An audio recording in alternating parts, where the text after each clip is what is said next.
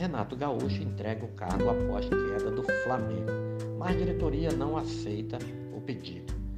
Na terra arrasada que se transformou o vestiário do Flamengo após a derrota para o Atlético, o técnico Renato Gaúcho se reuniu com a cúpula de futebol e colocou seu cargo à disposição. A informação foi inicialmente veiculada pelo GE e confirmada pelo UOL Esporte. Em conversa com Marcos Braz, vice-presidente de futebol, e com o diretor Bruno Spindel, o comandante disse entender uma eventual interrupção do trabalho, mas a direção manteve o treinador. Já depois desse papo com a dupla, Renato foi à entrevista coletiva e defendeu a produção ofensiva de sua equipe no jogo. Já quando a fatura estava liquidada, ele foi hostilizado pela torcida e teve de ouvir gritos por Jorge Jesus. Abre aspas. É uma coisa normal no momento em que você trabalha num clube grande.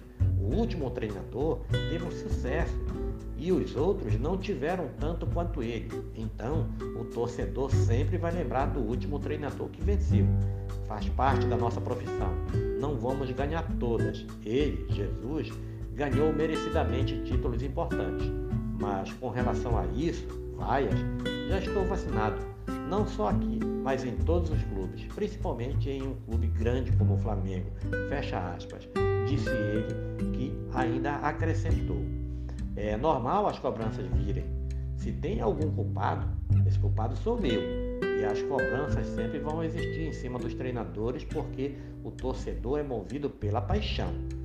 No sábado, o Rubro Negro recebe a visita do Atlético Mineiro às 19 horas no Maracanã pelo Brasileirão. O Galo tem 13 pontos de vantagem para os rubro-negros e um novo revés pode complicar as coisas na Gávea mais um podcast do site newsrondônia.com.